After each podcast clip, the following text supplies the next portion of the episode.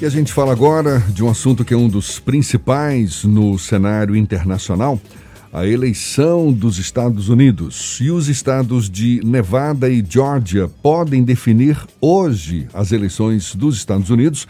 Se vencerem Nevada, o candidato democrata Joe Biden terá votos suficientes no colégio eleitoral para se tornar o novo presidente dos Estados Unidos. Para o republicano Donald Trump, o caminho é mais difícil. É necessário vencer na Geórgia, na Carolina do Norte e na Pensilvânia e virar o resultado em Nevada.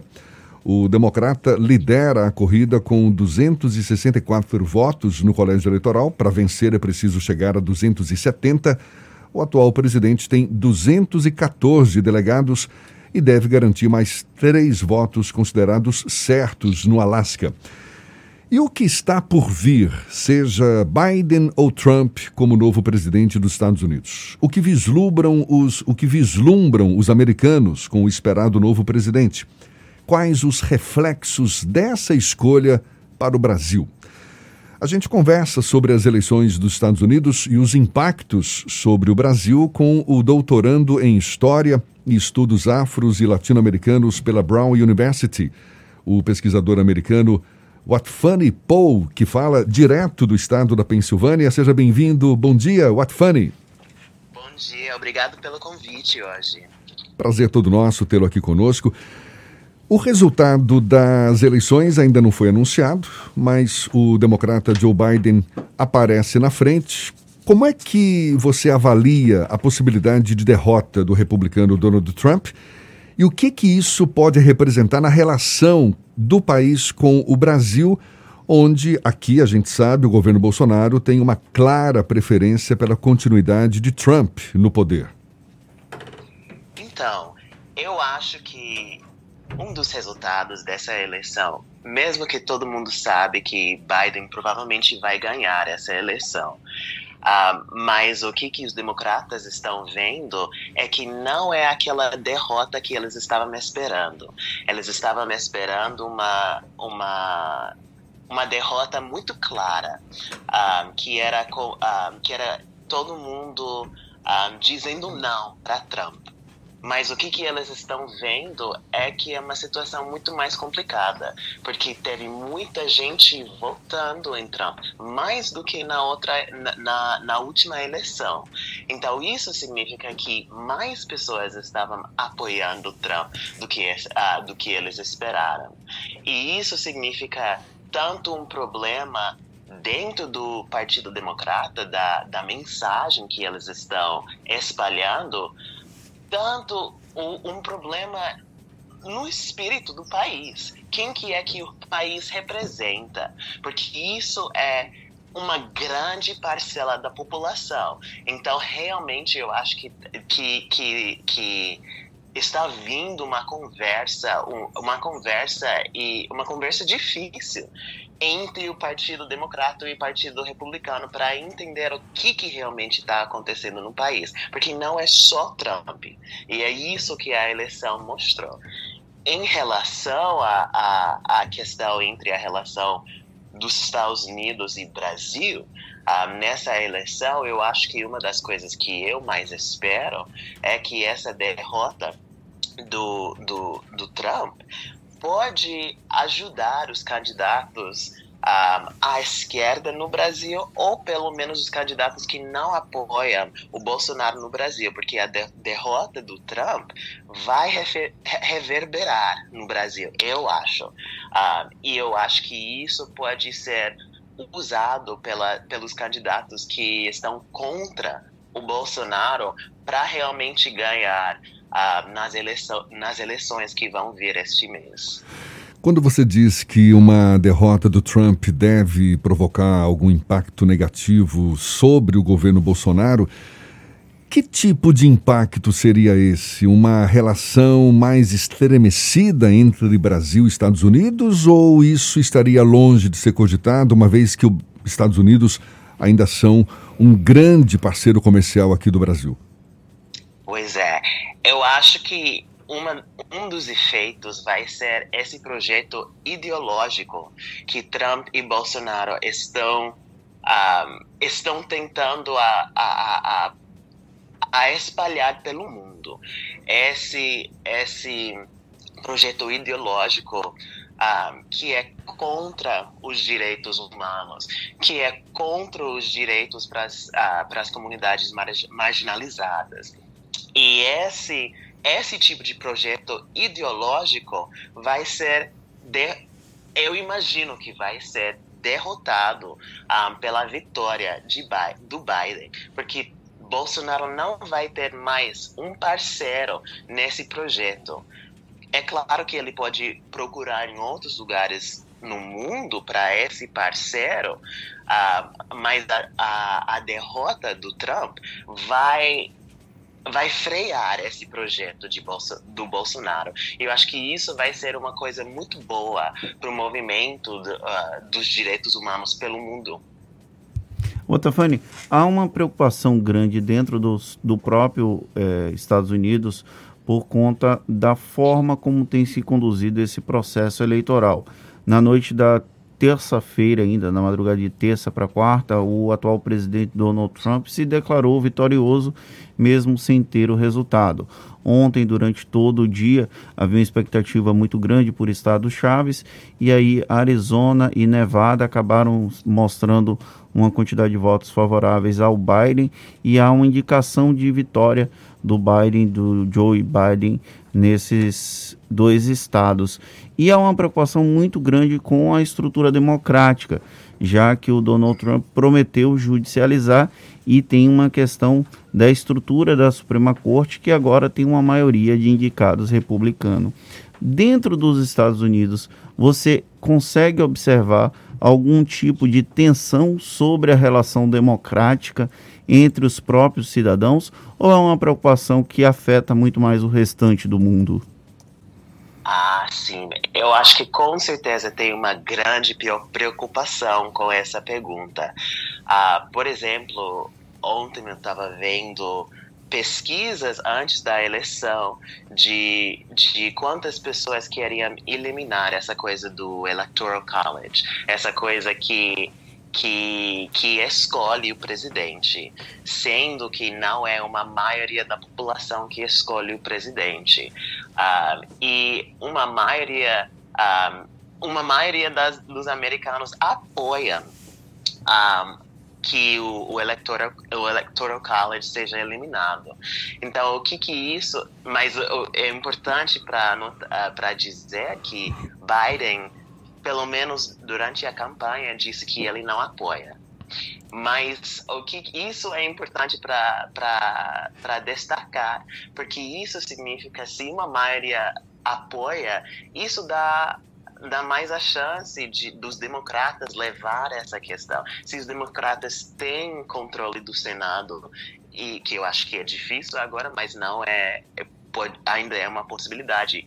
E a Câmara dos Deputados, eles podem colocar isso como questão, eles podem tentar de mudar isso. Eu acho que seria importante, porque o que, que a gente está vendo, Biden ganhou mais votos do que qualquer candidato para presidente na história do país. E a gente ainda não terminou um, contando todos os votos. E o que, que isso significa? E o fato que era que era o, o, o a, a contagem era tão apertada que tanta gente não sabia o que, que ia, ia, acontecer por tanto tempo, isso significa que tem uma grande falha nessa democracia. Não está não tá sendo uma democracia. Um, ah, e eu acho que muita gente, principalmente as, as gerações mais novas, um, ah, estão vendo isso e vendo como problema, estão querendo que isso uh, que isso mude. Então, eu não sei se Joe Biden vai um, pautar essa questão, mas eu imagino que muitos democratas dentro da Câmara dos Deputados e o Senado vão pautar isso. Otfani, você acha então que procede esse chamado cenário de pesadelo que muitos analistas já apontavam que poderia acontecer nas eleições e que parece ficar cada vez mais provável com a disposição, por exemplo, de Trump de recorrer à justiça para contestar uma possível vitória do Joe Biden? Pois é, eu Eu sou da, da Pensilvânia. Um, eu moro num, num subúrbio perto da Filadélfia. Um, então, os únicos casos que estão chegando perto da, do Suprema Corte agora um, são da, da, da Pensilvânia. E, mas é, o Suprema Corte o Suprema Corte negou a ouvir um, um caso que o, o, os republicanos estavam tentando levar, questionando o, na, a regra na, na Pensilvânia é que se os votos chegam depois do dia de, da eleição, um, eles podem ser aceitos se mostram que eles foram mandados, um, enviados pelo correio um, no dia da eleição ou não mostram um, provas que eram mandados, eram enviados depois do dia. Então é, uma, é um pouco confuso, mas é para garantir o direito de todo mundo para um, para voto, especialmente durante essa época de coronavírus, em que muita gente votou pelo correio, que não queria ir para se aglomerar. Um, nos lugares de votar. Então, esse é o caso mais próximo a chegar ao, ao Suprema Corte.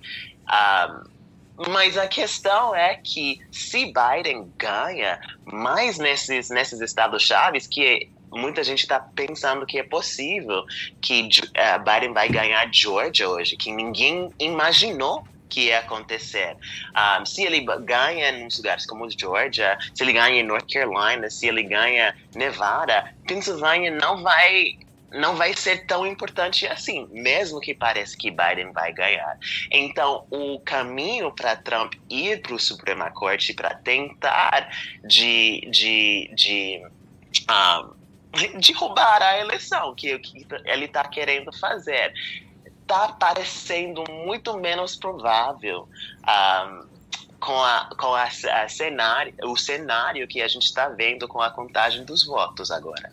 Você mora na Pensilvânia, tem uma relação com a Pensilvânia, que é o estado considerado chave pelas duas campanhas, tanto que o Joe Biden e o próprio Donald Trump intensificaram nos últimos dias, nas últimas semanas pré-eleição, a campanha nesse estado. Como é o clima na Pensilvânia sobre a relação com o Donald Trump e a relação com o Joe Biden? Olha, é, é um pouco difícil para falar sobre o clima agora, durante esse momento de, de pandemia. Porque se era um, um, um, uma época normal, seria muito fácil para ver essa, esse tipo de, de, de acontecendo. E eu sei disso porque eleições na minha vida na Pensilvânia um, e que é, e, e Pensilvânia é um lugar que a gente da, do estado fala que fora das grandes cidades fora da Filadélfia e fora da da Pittsburgh um, Pensilvânia é como Mississippi e o que, que isso quer dizer? Que fora desses, desses centros urbanos, que tem a maioria da população da, da Pensilvânia, é um lugar extremamente um, conservador. Um, eu lembro várias vezes quando os meus pais dirigiram da Filadélfia para Pittsburgh, que é uma viagem de um, uns oito, seis a oito horas que quando a gente passou pelas, pelas partes rurais da Pensilvânia, a gente viu muitas, muitas bandeiras confederadas. Um, a gente teve muito medo de parar em certos lugares da Pensilvânia, porque pode ser perigoso para uma, para uma família negra pa, uh, parando uh, numa, numa cidade rural branca, num lugar como Pensilvânia. Então, Pensilvânia sempre teve esse embate entre um, o urbano, que tem muita população negra, que, que, que geralmente é, são lugares mais liberais, são mais progressistas, e esse lugar rural, que historicamente era um lugar mais conservador. Um, e eu acho que a eleição do Trump só piorou essa, esse tipo de relação. Mas o que, que a gente está vendo um, agora com essa eleição é que esses lugares, como onde eu moro, eu moro em Chester County, que é, um, que é perto mais ou menos de Filadélfia, mais ou menos 45 minutos a uma hora de Filadélfia. E o que, que a gente está vendo que esses lugares, esses subúrbios da cidade, um, que na última eleição um, foram que Trump ganhou né, na eleição, essa vez com, com Biden, Biden está ganhando esses lugares de volta. E eu acho que isso tem a ver com, com esses subúrbios tendo mais relação com a cidade, mais interação com populações mais diversas, mas também é uma questão de Biden é de um lugar rural. Uh, da Pensilvânia, um lugar rural branca da Pensilvânia. Então isso também ajuda ele a, fal a falar com essas populações. Um, e então eu acho que essa essa tem sido a, a mudança grande no, no meu estado durante essa eleição. Otafani, em 2016, na eleição do Donald Trump, falou-se muito sobre os rednecks, que são realmente os homens brancos do cinturão rural, da área mais ruralizada dos Estados Unidos, especialmente aquele cinturão da produção de grãos. E a gente olha o mapa de 2020, há quase que uma repetição. O centro dos Estados Unidos como uma onda vermelha e as áreas mais próximas dos litorais muito mais democrata. É uma configuração da sociedade norte-americana ou é um reflexo desse embate entre uma figura tão controversa como Donald Trump com um partido mais liberal como o Partido Democrata? Ai, é, é, eu com certeza eu acho que essa é alguma coisa.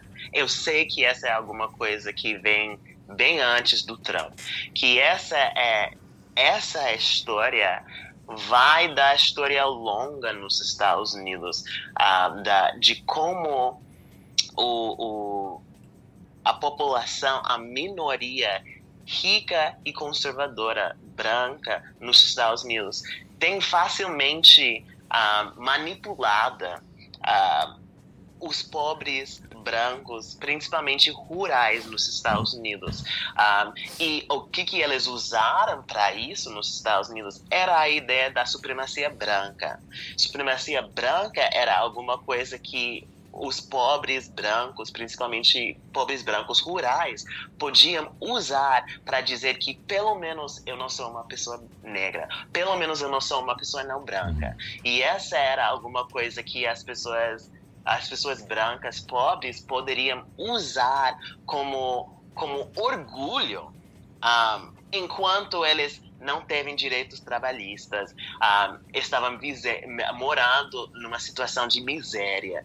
Um, usando esse orgulho enquanto você está sofrendo numa situação um, de, de miséria, eu acho que é uma coisa muito complicada, porque, na minha opinião, faz muito mais sentido para se juntar um, com as outras populações marginalizadas para uh, rebeliar contra essa população que está te usando. Mas os Estados Unidos têm uma grande história da, da minoria rica, branca, uh, manipulando essa, essa grande massa de pobres brancos. Otfani, para a gente encerrar, nas últimas eleições, quando o Trump venceu, a gente percebeu um país dividido, não é? Dividido entre republicanos e democratas, e o Trump não teve a competência para costurar uma aliança nacional para, quem sabe, até diminuir um pouco essa polaridade, né? essa polarização que marcou tanto a campanha nas últimas eleições. Agora, com essas eleições, a gente percebe que o país continua dividido e diante de uma provável vitória de Biden, você acha que ele vai ter mais condições para costurar uma aliança nacional? Essa é uma pergunta difícil, eu não sei. Porque, na minha opinião, tem muita gente que está falando quanto que o país é dividido agora, mas na minha opinião o país sempre era dividido. E o que, que é, eu acho que a gente está vendo agora é que muitas populações historicamente marginalizadas estão um, estão tentando mudar o rumo do país um, mas é que, que isso, que essas populações sempre estavam tentando mudar o rumo do país. Eu acho que talvez o que, que a gente está vendo é mais pessoas brancas se, se acordando a situação que está acontecendo no país. Um, mas o país sempre estava dividido. E eu não sei se alguém como Biden, que eu devo dizer que não era o meu, a, mi, o meu, a minha primeira escolha, nem a minha segunda escolha. Um, e, nem a terceira. Ele não era alguém que eu achei que era um bom candidato um, para esse momento que eu acho que a gente precisa. Um, o, o, tipo de candidato que a gente precisa, que realmente ia unir o país, é o candidato que vai trazer grandes mudanças um, para a desigualdade que existe no país. Eu não sei se Biden vai ser esse candidato, mas o que, que eu, eu acho é que se os democratas ganham controle do Senado, e a Câmara dos Deputados, pessoas como Alexandria Ocasio-Cortez, Eleanor Mar, a Ayanna Presley, essas pessoas progressistas que entraram na Câmara dos Deputados podem trabalhar com o Senado para realmente fazer o tipo de mudança, o tipo de mudanças que a gente precisa para unir o, o país. Então eu não sei se a mudança vai vir de Biden. Um, eu acho que ele acha que ele tem um discurso que vai unir o país, mas o que, que a gente tem vi, visto é que o, o, o, discurso dele não une ele com, com comunidades uh, mais, uh, comunidades, principalmente de pessoas de cor, negras, latinas. Tá então, eu não sei. tá bom, tá certo. What Funny Paul, pesquisador americano, doutorando em História e Estudos Afros e Latino-Americanos pela Brown University, falando direto da Pensilvânia conosco aqui no Issa Bahia. Muito obrigado pela sua disponibilidade, pela atenção dada aos nossos ouvintes. Um bom dia e até uma próxima, What Funny. Obrigado.